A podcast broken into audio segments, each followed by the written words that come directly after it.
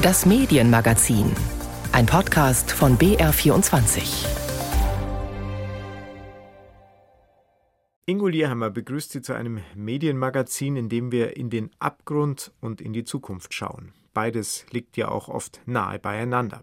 Sehr genau wissen das die Macher der Relevanzreporter Nürnberg, ein vielversprechendes Projekt für konstruktiven Lokaljournalismus, das dem Abgrund gerne ein Schnippchen schlagen möchte. Später mehr dazu. Der Zukunft zugewandt ist die Programmdirektorin der ARD, Christine Strobel. Sie will Fernsehen nicht mehr nur linear verstanden wissen. Na, das erste ist, dass wir wirklich konsequent auf eigenständiges Angebot für die ARD-Mediathek setzen wollen, um gerade wieder jüngere Zielgruppen zu erreichen. Das ist unser Hauptanliegen. Und ein Teil der Programmreform, die im nächsten Jahr umgesetzt werden soll. Wir haben mit ihr ausführlich darüber gesprochen und schauen in dieser Sendung auch auf die Beschlüsse der Rundfunkkommission und der Ministerpräsidenten zum Auftrag der öffentlich-rechtlichen Sender. Erst einmal aber blicken wir ganz tief in den Abgrund. Aufgetan hat er sich diese Woche nach einem Bericht der New York Times. Nüchtern sachlich klingt er so. Der Vorstand habe erfahren, dass Reichelt nach wie vor Privates und Berufliches nicht klar trenne und darüber die Unwahrheit gesagt habe.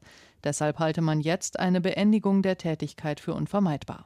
Reichelt ist Julian Reichelt. Dreieinhalb Jahre lang war er Chefredakteur der Bild. Die Auflage der größten deutschen Boulevardzeitung sank unter seiner Führung weiter und offenbar auch die Unternehmenskultur. Schon im Frühjahr musste er sich einer internen Untersuchung stellen. Machtmissbrauch wurde ihm vorgeworfen und die gezielte sexuelle Ausbeutung junger Mitarbeiterinnen. Die Untersuchung fand dafür aber keine Anhaltspunkte, wie es hieß. Die lieferte jetzt die New York Times mit vielen Details nach. Der Druck auf den Springer Verlag, zu dem die Bild-Zeitung gehört, wurde zu groß, allein wegen seiner Geschäftsinteressen in den USA. Also musste Reichelt gehen, was aber noch nicht die ganze Geschichte ist, denn zum einen steht Springer Vorstandschef Matthias Döpfner schwer in der Kritik. In einer bekannt gewordenen Nachricht verteidigte er Reichels Arbeit und erklärte, dass, Zitat, fast alle anderen Journalisten zu Propagandaassistenten geworden sind, Döpfner ist auch Vorsitzender des Bundesverbands der deutschen Zeitungsverleger. Zum anderen verhinderte der Ippen Verlag die Berichterstattung seines eigenen Investigativteams über Reichelt. Ein Eingriff in die innere Pressefreiheit. Viel Gesprächsstoff also. Frederik Richter hilft uns im BR24 Medienmagazin Licht in den Abgrund zu bringen. Er arbeitet als Investigativjournalist bei der gemeinnützigen Rechercheplattform Korrektiv und ist im Vorstand von Netzwerk Recherche. Hallo, Herr Richter. Hallo. Wie tief ist denn der Abgrund, in den wir da blicken, Ihrer Meinung nach? Das lässt sich so leicht gar nicht sagen. Dies ist sicherlich ein krasser Einzelfall, wo eine Recherche von einem Verleger mit einem Machtwort verhindert wurde. Und es ist sicherlich so, dass wir gerade im Lokalbereich, also von Lokalzeitungen, jetzt auch verstärkt hören, dass das kein Einzelfall dort ist, dass es Verlegerpersönlichkeiten gibt, die immer wieder gerne in die, in die Redaktion reinregieren. Es gibt aber trotzdem auch Verleger, die Redaktionen stärken und auch selbstbewusste, qualifizierte Redaktionen, auch im Lokalen, aber gerade auch bei den öffentlich-rechtlichen oder durch neue und unabhängige Medien wie Übermedien, äh, wie Korrektiv, wie auch dieses Ippen-Investigativteam, was ja sozusagen ursprünglich BuzzFeed News war, bevor Ippen es gekauft hat. Also dort gibt es schon noch starke, ich sag mal, Schiffe des, des Investigativjournalismus, die sich auch intern nicht beeindrucken lassen. Aber es gibt sicherlich die Gefahr, gerade im Lokaljournalismus, bei regionalen Medien, dass dort Redaktionen nicht so arbeiten können, wie sie es gerne möchten. Jetzt haben Sie das Ippen-Investigativteam erwähnt. Genau das ist ja ausgebremst worden vom Verlag, vom Verleger selbst. Trifft da quasi die Qualität, die man sich als Verlag auch leisten will, auf politische Motive? Ich glaube, dass dort einfach zwei Welten aufeinandertreffen. Hier auf der einen Seite dieses junge, aber sehr starke, qualifizierte Team, was ja auch schon sehr viele hochrangige Preise gewonnen hat, was mit neuen Methoden arbeitet.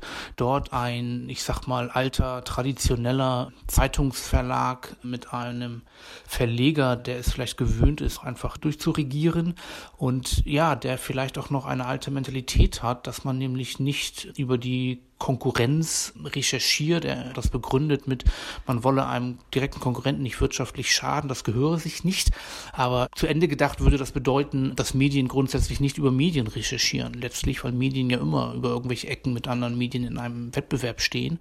Und das ist, glaube ich, so eine alte Haltung, die einfach hoffentlich nicht mehr in unsere Zeit gehört. Medien sollten über andere Medien recherchieren, wenn es etwas zu berichten gibt. Und mein Eindruck ist, dass es gerade beim Thema MeToo und sexuelle Übergriffe als Ergebnis von einem Machtmissbrauch innerhalb von, von Medien, dass da die Widerstände immer noch am größten sind. Und das sollte sich eigentlich ändern. Und letztlich ist das natürlich auch ein Eingriff in die sogenannte innere Pressefreiheit. Die investigative Arbeit ist aber auch immer wieder bedroht durch strategische Klagen gegen investigativ arbeitende Journalisten. Sie arbeiten selbst als solcher. Man will damit Veröffentlichungen verzögern, freie Kolleginnen in ihrer Existenz zum Teil bedrohen. Was ist schlimmer, diese Angriffe oder eben die Verleger, die Publikationen dann erstmal von vornherein verbieten? Ich glaube, dass das Umfeld immer noch die größte Herausforderung ist. Ich hoffe eigentlich, dass so ein innerer Eingriff jetzt ein Einzelfall war und dadurch, dass das sozusagen jetzt öffentlich wurde und ja auch nach hinten losging, weil diese Recherche dann ja, ich weiß nicht, zwei Tage später in Teilen direkt im Spiegel erschienen ist und ja auch schon in der New York Times zu lesen war. Also heutzutage kommen Sachen immer raus. Ich hoffe, dass das Verleger daraus lernen. Und dann kann sich die Branche auf sozusagen diese äußeren Widerstände konzentrieren, die Sie angesprochen haben. Und das sind eben viele Klagen und ich sag mal, jeder hat das Recht zu klagen, aber es ist teuer und äh, oft muss man sozusagen dann in die zweite Instanz gehen vor ein Oberlandesgericht, weil man ja auch diesen fliegenden Gerichtsstandort hat. Ähm, Konzerne gehen gerne zu Pressekammern an Gerichten, bei denen sie wissen, dass in der ersten Instanz eher im Sinne des Klägers geurteilt wird. Und da gibt es viele Dinge, die man absolut verbessern müsste, damit es leichter ist, investigative Recherchen auch zu machen. Lassen Sie uns vielleicht nochmal auf die zweite Ebene dieser Causa Bild Springer Ippen kommen, nämlich die des Springer Verlags. Matthias Döpfner, der Vorstandsvorsitzende, er vertritt ja auch die Zeitungsverleger. Er ist Vorsitzender des Bundesverbands der deutschen Zeitungsverleger und es wurde in der ganzen Causa eine Nachricht öffentlich von ihm, in der er quasi alle Journalisten in Deutschland als staatliche Propagandisten bezeichnet hat. Es mehrt sich inzwischen auch die Kritik aus dem Verband, aus der Branche insgesamt. Es kommen vereinzelt Rücktrittsforderungen. Trotzdem ist meines Erachtens ein Aufschrei ausgeblieben. Wie werten Sie denn die Reaktionen? Also was ich so wahrgenommen habe, jetzt außerhalb der Verbandspolitik, hat es doch schon eine Reaktion gegeben, sowohl in den Medien als auch in sozialen Medien, wo viele Beobachter einfach gesagt haben, dass Herr Döpfner in dieser Position jetzt untragbar ist. Und wenn das tatsächlich seine Position ist, er hat ja gesagt, dass es ein bisschen verkürzt wiedergegeben worden sei, aber wenn das seine Position ist, und sie ist ja auch nicht so weit weg von früheren Äußerungen ähm, von ihm, dann ist diese Position einfach falsch, und zwar grundfalsch in, in der Sache. Und es ist dann aber die Aufgabe des Verbandes selber, ähm, sich zu überlegen, ob die daraus ähm, Konsequenzen ziehen möchten sagt Frederik Richter, mit dem wir über die Causa Reichelt und den Wert des investigativen Journalismus gesprochen haben. Vielen Dank für das Gespräch. Ja, vielen Dank. Konstruktiver Journalismus für Millennials. Unter dieser Überschrift haben wir im Februar im BR24 Medienmagazin über den Lokalblog Nürnberg berichtet. Eine Plattform, die sich vorgenommen hat, lokale Themen zu bearbeiten, die morgen noch relevant sind. Also weniger Kaninchenzüchter, mehr Klimawandel. Doch schon ein Dreivierteljahr später droht dem Projekt das aus. Carlo Schindhelm berichtet. Es sei ein letzter Versuch, schreibt Alexandra Haderlein, die Gründerin der Relevanzreporter Nürnberg. Bis zum 8. November wollen sie über die Crowdfunding-Seite Startnext 20.000 Euro einsammeln. Das wäre natürlich jetzt der Lichtblick oder das Signal für uns weiterzumachen, weil, wie gesagt, Irgendwo muss langfristig das Geld herkommen. Wir sind alles ausgebildete, professionelle Medienschaffende mit fünf bis ja, 30 Jahren Berufserfahrung. Ja, dass das auf Dauer nicht unentgeltlich geht, glaube ich, liegt auf der Hand. Die ehemalige Redakteurin der Nürnberger Nachrichten schätzt den Finanzbedarf auf 200.000 Euro pro Jahr. Derzeit arbeiten sie und ihr 20-köpfiges Team ehrenamtlich. So auch Lilien Wege, Hörfunkjournalistin und Moderatorin. Seit April dieses Jahres engagiert sie sich für die Plattform. Einmal in der Woche produziert sie zusammen mit einer Kollegin einen zehnminütigen Podcast mit dem Titel Nürnberg Morgen, was nächste Woche in deiner Region wichtig wird. Lilien Wege glaubt fest an den Erfolg des Journalismusprojektes. Weil ich schon das Gefühl habe, dass wir hier in Nürnberg ja, eine neue Art von Lokaljournalismus brauchen. Ich denke gerade so ein bisschen auch an die Jüngeren, vielleicht so Anfang 30 oder so, die vielleicht nicht mehr eine Zeitung in die Hand nehmen und was lesen, sondern doch recht viel digital unterwegs sind und mit unserem digitalen Content wollen wir sie sehr gerne erreichen. Klima und Nachhaltigkeit, das seien Themen, die sehr gut geklickt werden. Wie könnte der Nürnberger Reichswald in der Zukunft aussehen? Oder warum wählen wir nicht digital? Das sind zwei Beispiele. Die ersten Monate war das Angebot der Relevanzreporter kostenlos. Seit zwei Monaten gibt es eine Bezahlschranke. Mitglieder können für 8 Euro im Monat alle Angebote nutzen und sich auch redaktionell beteiligen. Denn bei uns kann man mitbestimmen, kann man Themenvorschläge machen. Die Themen kommen in die Redaktionskonferenz. Wir entscheiden, ist das jetzt wirklich ein spannendes Thema. Wie kann man darüber berichten? Wie geht es weiter? Wie viele Leute interessieren sich dafür? Und äh, ja, dann wird daraus ein Artikel. Also das finde ich großartig. Noch sei die Zahl der Mitglieder nur zweistellig, sagt die Gründerin Alexandra Haderlein. Ziel seien über 2600 Mitglieder, damit das Bezahlmodell funktioniert. Bei über 500.000 Einwohnern in Nürnberg sei das nicht unrealistisch. Ich bin der Meinung, dass wir das sehr wohl locker wuppen können, weil mit der Zahl sind wir dann letztlich im Idealfall irgendwann mal im grünen Bereich und können hier für stabile Arbeitsplätze und bestenfalls auch Ausbildungsplätze sorgen. Doch bis dahin dürfte noch ein Stück Weg zu gehen sein. Die 20.000 Euro aus der Crowdfunding-Aktion könnten dabei helfen. Finanziell absichern können sie das gemeinnützige Community-Projekt nicht. Es ist hoffentlich für uns ein Dominostein, der erste, der damit fällt, um zu zeigen, okay, das sind Nürnberger, die haben Bock auf dieses Projekt. Und neben den Nürnbergern gibt es dann hoffentlich vielleicht noch Stiftungen, die vielleicht darauf anspringen, Förderprogramme, auf die man uns aufmerksam macht, die wir jetzt bislang noch nicht am Schirm hatten, oder die vielleicht ja noch den Wert von Journalismus für eine Demokratie, für bürgerschaftliches Engagement, Toleranz und Volks- und Berufsbildung hier erkennen und uns dann vielleicht die Türen öffnen. Also wir verstehen dieses Crowdfunding ehrlich gesagt eher als Türöffner. Eine Konzeptänderung ist dabei nicht geplant. Am Lokaljournalismus mit dem Fokus auf die Region Nürnberg wollen sie in jedem Fall festhalten. Nein, wir werden jetzt definitiv kein überregionales Magazin. Nein, wir kommen aus dem Lokaljournalismus. Wir kommen zu 90 Prozent aus Nürnberg, zu 100 Prozent aus Nürnberg und Umgebung. Und das ist einfach unsere DNA und der werden wir treu bleiben. Carlo Schindhelm über das drohende Aus für das Projekt Relevanzreporter in Nürnberg. In München baut seit Mai Christine Strobel an der Zukunft der ARD. Schwungvoll ist sie gestartet, hat gemeinsam mit dem ARD-Chefredakteur Oliver Köhr und dem Chef der ARD-Mediathek Florian Hager ihre Ideen lanciert, wie sich vor allem das erste künftig aufstellen könnte. Nach einigen Diskussionen haben die Intendantinnen und Intendanten den Plänen des Trios zugestimmt, die nicht nur einige Programmänderungen mit sich bringen, sondern das erste strategisch neu ausrichten. Sissi Pizza hat mit Christine Strobel darüber gesprochen. Frau Strobel, Netflix vermeldet gerade 4,4 Millionen neue Abos im dritten Quartal. Das ist natürlich nur zum kleineren Teil in Deutschland. Die meisten kommen aus Asien.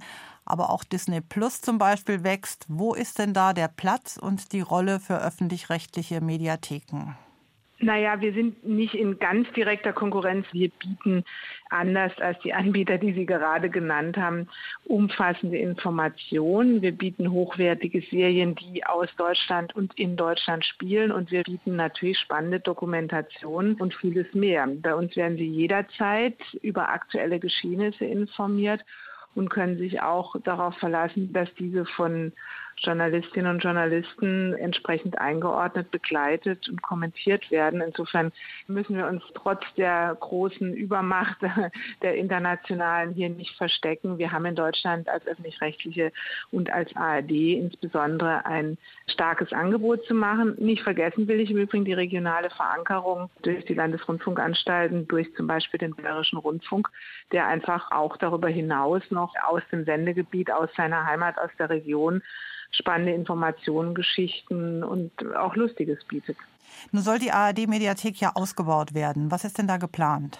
Na, das erste ist, dass wir wirklich konsequent auf eigenständiges Angebot für die ARD-Mediathek setzen wollen, um gerade wieder jüngere Zielgruppen zu erreichen. Das ist unser Hauptanliegen. Das heißt, wir wollen den Anbietern, die Sie vorhin genannt haben, auch noch härtere Konkurrenz in den Feldern bieten, wo sie stark sind, nämlich der Serie und der Dokumentation und eben dort nicht nur in der Mediathek das einstellen, das was wir auch im klassisch linearen Fernsehen haben, sondern wirklich auf eigenständiges, auf spezielleres Angebot setzen, auf Serien, die speziell für jüngere Menschen gemacht worden sind und eben das Feld der Dokumentation speziell für die Mediathek auch ausbauen. Können Sie ein paar Beispiele nennen, was da so geplant ist oder was schon in die Richtung geht, wie Sie sich das vorstellen? Das eine ist im Bereich der Dokumentation wollen wir unter dem Stichwort oder dem Label investigativ wirklich regelmäßig aus dem politischen Bereich auf spannende, auf spektakuläre, auf investigative Geschichten setzen. Und das andere ist natürlich der Bereich der Serie, wo wir nicht nur schon gut genutzte Serien wie jetzt Before Us oder All You Need fortsetzen, sondern auch auf neue Formate setzen, die aus dem Bereich der Improvisation kommen. Da steht einiges an, aber auch die aus dem Bereich Near Future kommen, auch mal History anders darstellen als bisher. Also da ist eine ganze Reihe von Dingen geplant und wir können dann tatsächlich zweimal im Monat eine neue Serie in der ARD-Mediathek anbieten. Das ist eine ganze Menge, da müssen wir uns nicht mit verstecken. Nun ist ja insgesamt eine Programmreform der ARD geplant. Es gibt ja außer den Mediatheken noch jede Menge Programm, was auch linear, also ganz normal ausgestrahlt wird. Da wird ja unter anderem der Infobereich gestärkt. Was soll da passieren? Das lineare, das klassische Fernsehen ist für uns nach wie vor sehr, sehr wichtig. Wir sind hier stark, wir erreichen Millionen von Menschen und das ist ein hohes Gut. Und wir sind auch nach wie vor fähig, echter Straßenfeger zu sein und auch zum Gesprächsthema zu werden. Das bleibt uns wichtig und trotzdem müssen wir die Mediathek stärken. Was ist im Bereich Information fürs Erste geplant? Zum einen wird der Montag wirklich zum echten Informationsabend ausgebaut. Das heißt, wir werden da konsequent auf Informationen setzen. Wir werden hochwertigste Dokumentationen aus den unterschiedlichen Genres anbieten. Das wird vor allen Dingen Wirtschaft, Ausland, aber auch Kultur, Religion, Geschichte sein, die um 20.15 Uhr, also in der Primetime, gesendet werden und dort auch gut gesendet werden können, weil sie eben ein breites Publikum erreichen sollen.